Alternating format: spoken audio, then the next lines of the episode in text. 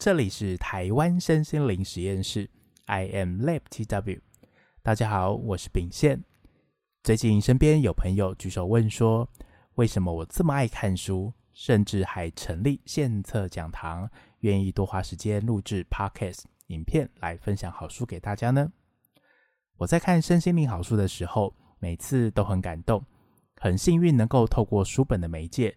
感受到作者想传递、分享出来的精神与品质，而我内心知道，好像有一条看不见却又如此清晰的路正在我的面前。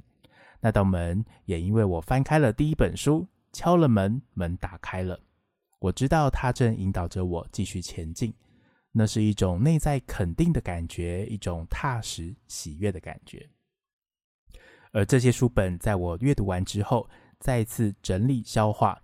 有机会透过 Parkes 音档文字分享出去给有缘的朋友时，神奇的事情发生了。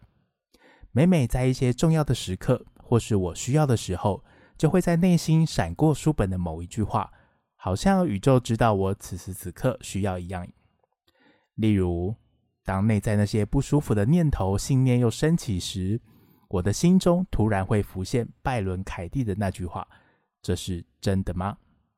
真的会瞬间会心一笑，马上帮助我安定于眼前当下，或是在日常生活中要睡觉之前，会突然想到 Louis Hay 的肯定语句，不忘随时随地和自己说一声“我好棒，我真的好棒”，自己也可以帮自己喝彩按赞哦。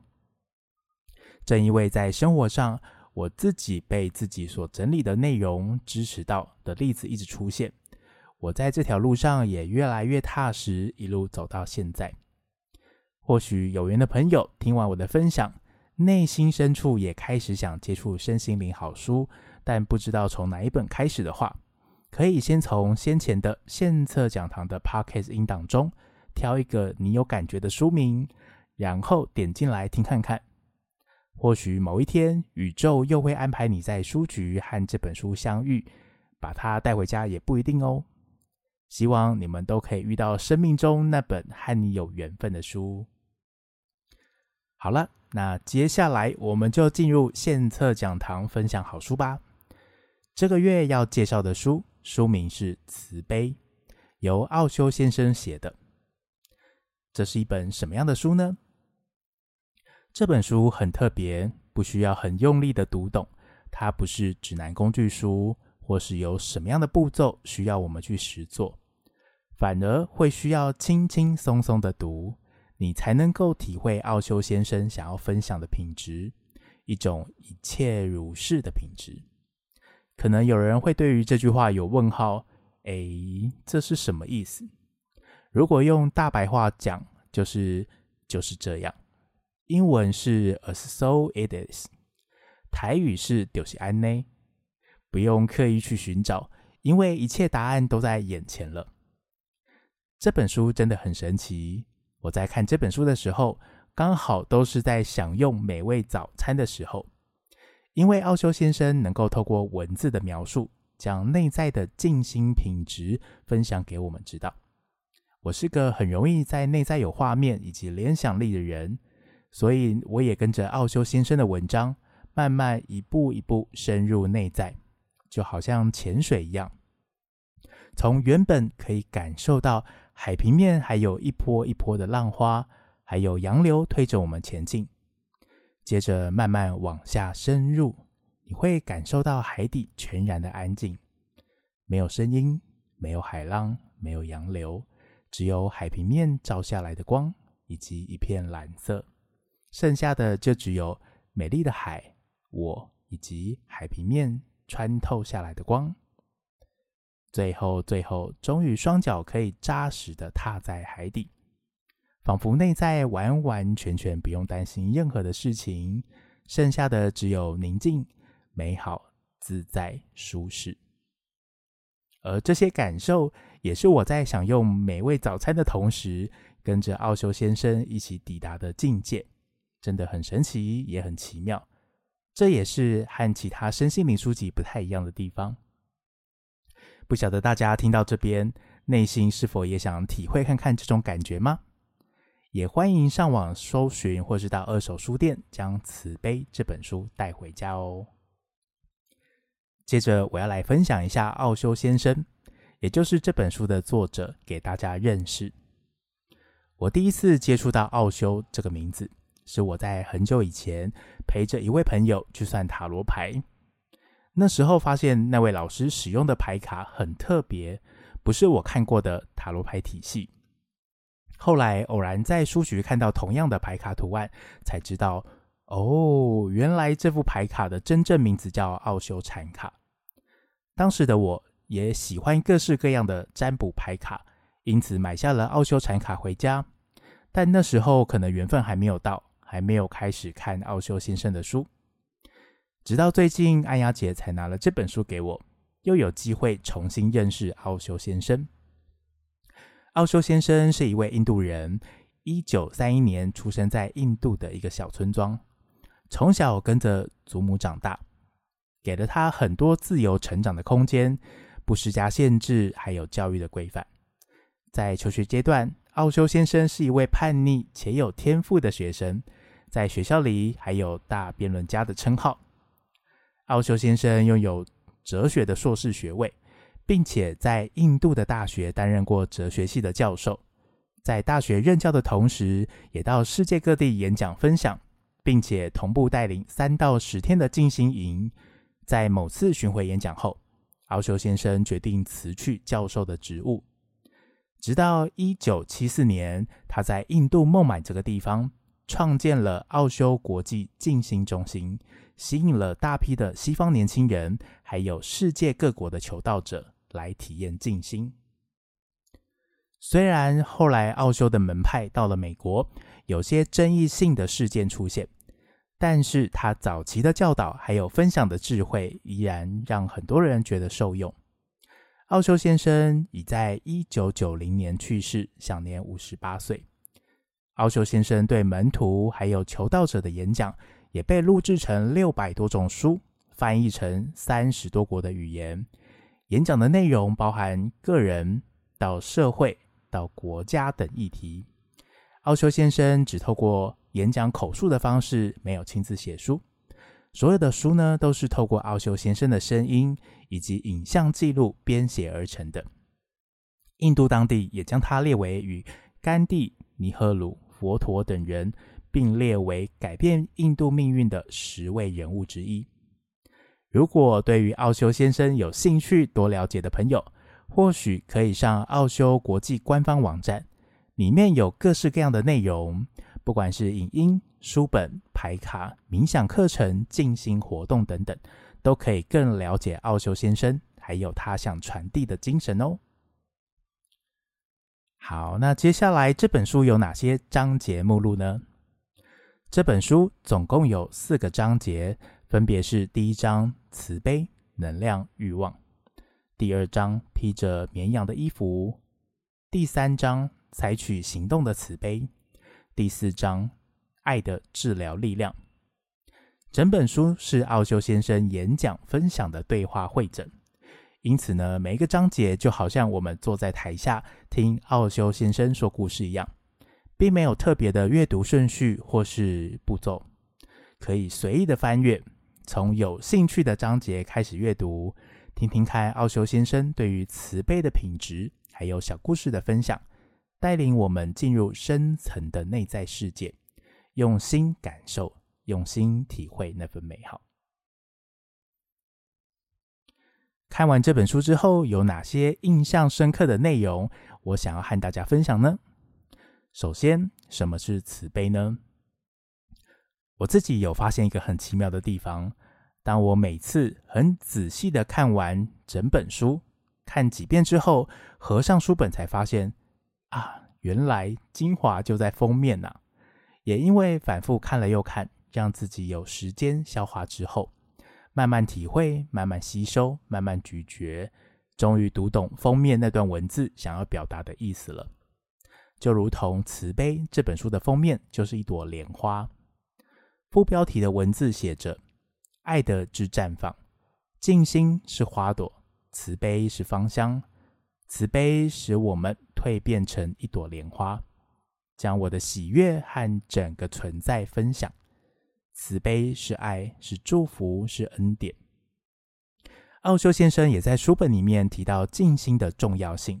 透过深层的静心，我们才有办法自身将想要散发出去的能量，还有内在的欲望，进一步转化升华成为慈悲。就像副标题写的，慈悲是一种爱的极致绽放，是爱的最高形式。除了爱自己外，也希望身边所有的人事物，所有的人类、鸟儿、花草、树木、地球，遇见的一切万有，都能够一起共好。它也是一种很自然流入、很纯粹，希望大家都很好，甚至不求回报的爱，没有个人的动机欲望。就只是单纯的拥有爱、宁静、平安、祝福的那份心意而已。因此呢，奥修先生对于慈悲的描述还有特质，用花朵的芳香去形容它，真的再适合不过了。花朵绽放时，芳香也很自然而然的散发出来。奥修先生说，慈悲无法刻意练习，只能透过静心。当我们内在真的能够体会到什么是更好，愿一切万事万物都平安、喜悦、自在的时候，内在保持一颗善良的心，不用任何的言语动作，慈悲的品质就自然而然传递出去了。那一份爱，那一份善良，真的如同花香，让经过它的人都能够收下这份满满的祝福。这真的是很美、很美的比喻。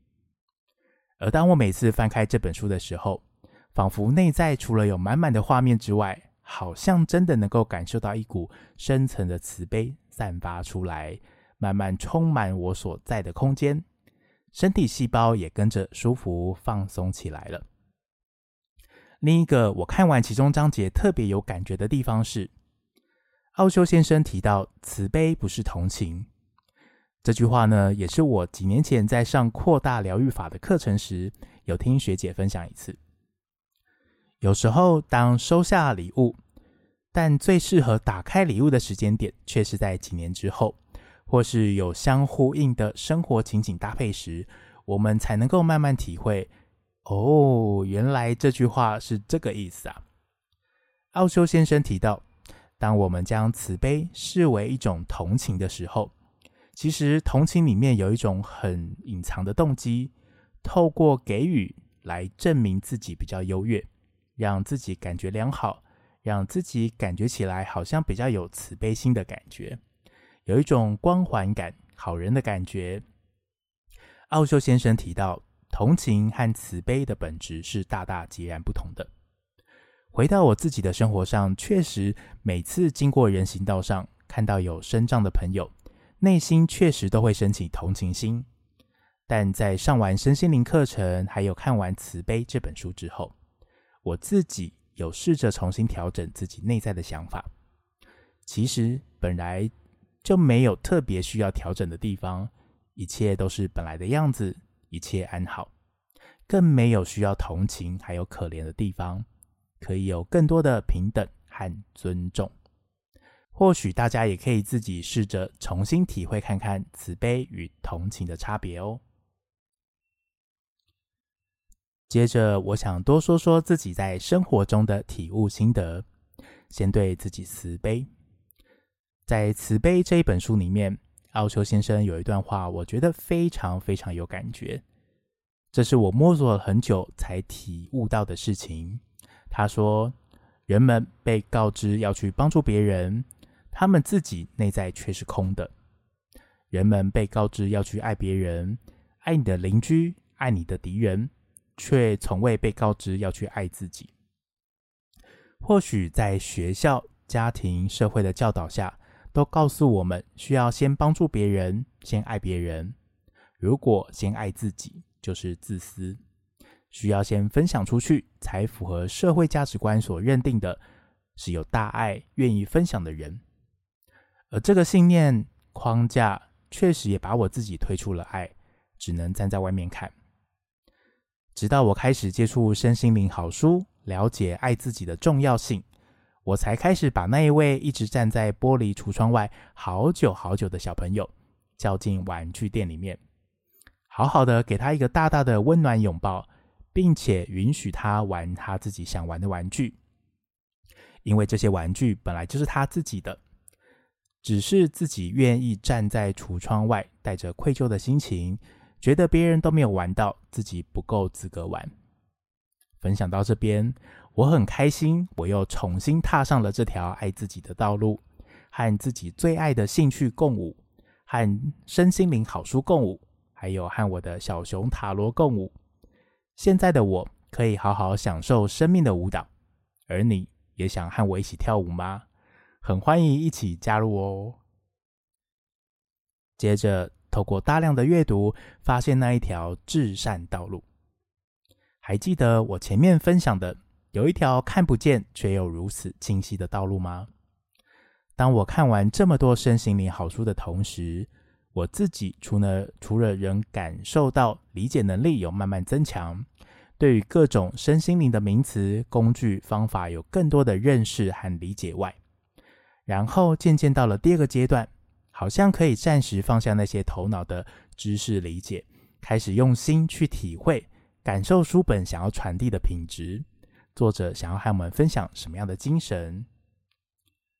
而我在大量阅读之后，终于可以用心体会到这些作者想要传达的品质，到最后都指着同一个方向，也就是我前面提到的那一条路，一条通往爱、平安、喜悦、宁静、自在的道路，一条至善的道路。